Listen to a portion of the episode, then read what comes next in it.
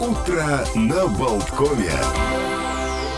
Ну что, отгуляли Хэллоуин, э, собственно, вступили уже в последний осенний месяц, и действительно чувствуется уже такое вот завершение предзимнее ощущение. Олег Пек, Александр Шунин вместе с вами, утро на Болткоме. Всем здравствуйте. Здравствуйте, здравствуйте. Наконец-то мы с вами увиделись, услышались, так давно этого не было целый и день. Вот, и вот опять. Э, надеемся, что уже успели почистить зубы. Если нет, сейчас вам расскажем, поскольку сегодня день, национальный день зубной щетки в США отмечается. И э, многие говорят о том, что именно после Хэллоуина очень актуально, потому что на Хэллоуин кучу конфет все детишки mm-hmm. жуют, а затем им э, объясняют, что как раз-таки употребление сладостей является причиной кариеса номер один. Даже говорят, есть зубные щетки, правда, таких не видел, которые поют мелодии, когда, ну, вот две минуты, которые нужно именно тщательно чистить зуб, пока не закончилась музыка, не переставай чистить зубы. Пока играет музыка или звучим мы с Олегом Пегой, не переключайся с волны радио Болтком. Кстати, несколько слов про историю появления вот, зубной вот, вот, да, щетки. Да, ты тоже хотел? Нет, ну расскажите, расскажите, я с удовольствием а, Значит, а, разумеется, в Китае появились зубные щетки, но есть разночтение, либо это еще какой-то буквально доисторический период, либо все-таки есть датировка 1498 год. А на территории э, Руси при Иване Грозном и назывались тогда метла для зубов, а при Петре Первом всем вельможам необходимо было, и тут цитата, чистить зубы влажными тряпицами с растолченным мелом. А, ну и первая электрическая зубная щетка была изобретена в Швейцарии в 1939 году. Вообще же в широкий обиход в Европе, они вошли в 17 веке, древние египтяне для чистки зубов э, использовали листья и палочки. Это было более чем 5000 лет назад, ну, рассказали ну, археологи. Говоря, да, и что эти, эти вот самые, самое примитивное, вот взять палочку, ее как-то размочалить конец и немножечко почистить зубы, это, собственно говоря, было первыми зубными щетками природными. До наступления 20 века для изготовления щетинок использовали свиную кожу, а по статистике, по нашей любимой, которая знает все, более четверти людей обмениваются зубными щетками Шок. со своими Шок. вторыми половинками. Ох, не гигиенично.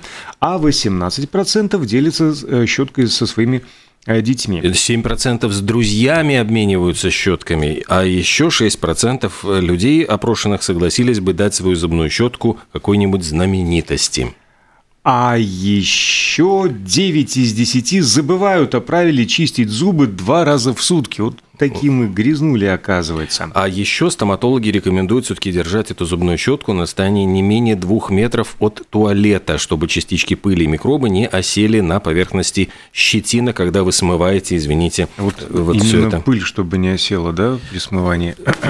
Да. А надевать... Они могут, эти бактерии, перемещаться ну, да. просто на 2 метра от э, унитаза. Это мы знаем и из истории коронавируса про бактерии на 2 метра как прыгают. А еще надевать защитный чехол на зубную щетку не рекомендуется. Опа. Но только во время поездки, переездки, ну вот какие-нибудь там перемещения во времени, но ни в коем случае не после того, как почистили зубы, потому что щетина а, оказывается в ну, не знаю, ситуации в среде с повышенной влажностью, и это плохо, а, потому что микробы-то а, там начинают бешено делиться и распространяться. Э, кроме зубной щетки, сегодня еще огромное количество всевозможных праздников, но давайте упомянем Всемирный день вегана. И, собственно, отмечают э, с 1994 года Луиза Уоллис, президент-председатель веганского общества Соединенного Королевства, э, в честь 50-й годовщины со дня основания сообщества предложила все это дело. И, собственно, это даже не диета, не отказ от мяса. В Греции вот можно вспомнить, там еще пифагорейцы, э, последователи Пифагора, отказывались от употребления мяса. А это скорее даже мировоззрение, потому что включает в себя отказ от использования меха, кожи, ну, в общем, любой эксплуатации фауны. Ну и не будем забывать, что поскольку они отказываются от мяса, нужен витамин В12, очень сильно для организма. Ну и а, опять же, сегодня не только день вегетарианцев, но и веганов или веганов, кто как ставит ударение. И чем они отличаются? Вегетарианцы отказываются от мяса, а веган же отрицает все животное на своей тарелке, то есть употребляет... Ну, это вот я говорю, не диета, а мировоззрение ну, да, уже. только вот растительного такой... происхождения. Вообще же веганство делится на четыре вида. Это сыроеды, этические и экологические веганы, приверженцы цельных продуктов и фрукторианцы. И множество преимуществ у этого образа жизни. Во-первых, подобное питание помогает похудеть, э, снижает уровень э, сахара в крови, улучшается э, работа почек, снижается, опять же, риск сердечно-сосудистых заболеваний, и по данным Всемирной организации здравоохранения, некоторые случаи рака можно предотвратить с помощью веганской, веганской диеты. Но в то же самое время полно исследований, которые Э, авторы которых настаивают на сделанных выводах, что все-таки мы животные и нам мясо необходимо. Более того, для жителей северных широт, а не будем забывать, что мы все-таки относимся к Северной Европе. У нас 9 месяцев из 12 холодно, нам нужна энергия. У нас немножечко по-другому, чем э, на юге Индии обстоят дела с телосложением и, в общем-то, проживанием в этом теле. Продолжая пищевую тему, Национальный день корицы сегодня. Собственно, природный антисептик, э, помогает от метеоризма, от тошноты. Один из самых древ... ну, древ... одна из древнейших специй, упоминаемая еще в Индии, в Библии, и вот э, в Индию вспомнил. Mm-hmm. И на Шри-Ланке, говорят, производит 90% корицы, которая употребляется во всем мире. Тоже меня вот поразил такой факт в первый, первый раз что-то не в Китае, да, больше mm-hmm. всего на свете. А сегодня, опять же, в продолжении темы еды, э, такой странный праздник, День гадания на кофейной гуще. Почему-то именно 1 ноября, хотя почему? Потому что эта дата заряжена определенной магической энергией, все-таки там вот ночь Хэллоуин, день всех святых? Господи, чуть крутых не сказал. крутых святых а, и так далее. И родиной, конечно же, предсказаний на кофейной гуще считается Восток. А, ну и как, значит, происходит гадание, если кто не знает, не помнит, никогда не практиковал, выпиваешь заваренный кофе, который... Да, у меня сейчас так, а, шорбнул, и можно гадать. А по рисунку от кофе на дне чашки, э, конечно же, вот, э, доктор, откуда у вас такие картинки? Угу. Что тебе пригрезится, то сам ты и расшифровываешь, что тебе об этом говорит. Ну, можно попробовать, почему нет? Весело, опять же. А еще сегодня национальный день кальцоне. Это э, такой Закры... подви... закрытая, закрытая пицца. пицца. Да. Ну, собственно говоря, вот э, положили одну половинку на другую, вот и вот получилась закрытая пицца в форме полумесяца. Пицца-пирожок. Пирожок. Неформальный праздник, но тем не менее для тех, кто любит такого рода угощений, вкусности, сегодня могут приготовить.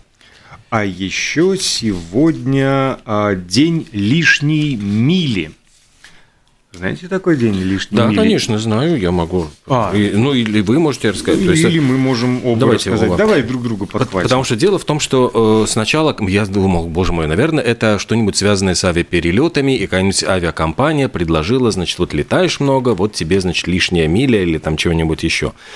Э, на самом же деле это все идет еще от Нагорной проповеди mm-hmm. из Библии, и речь идет о том, чтобы превзойти ожидания, сделать нечто большее, чем от тебя ждут. Вот такая вот, э, ну, такая вот посыл, такой посыл, такая миссия у этого праздника. Да, сейчас подхвачу. Если кто-нибудь, наделенный властью, заставит себя пройти милю, пройди с ним две. А, а, как бы говорится в Евангелии от Матфея, а, вообще в оригинале «Аще кто тебя поймет по силе поприща единой, иди с ним два». Все понятно. Ну, так же лучше понятно, да?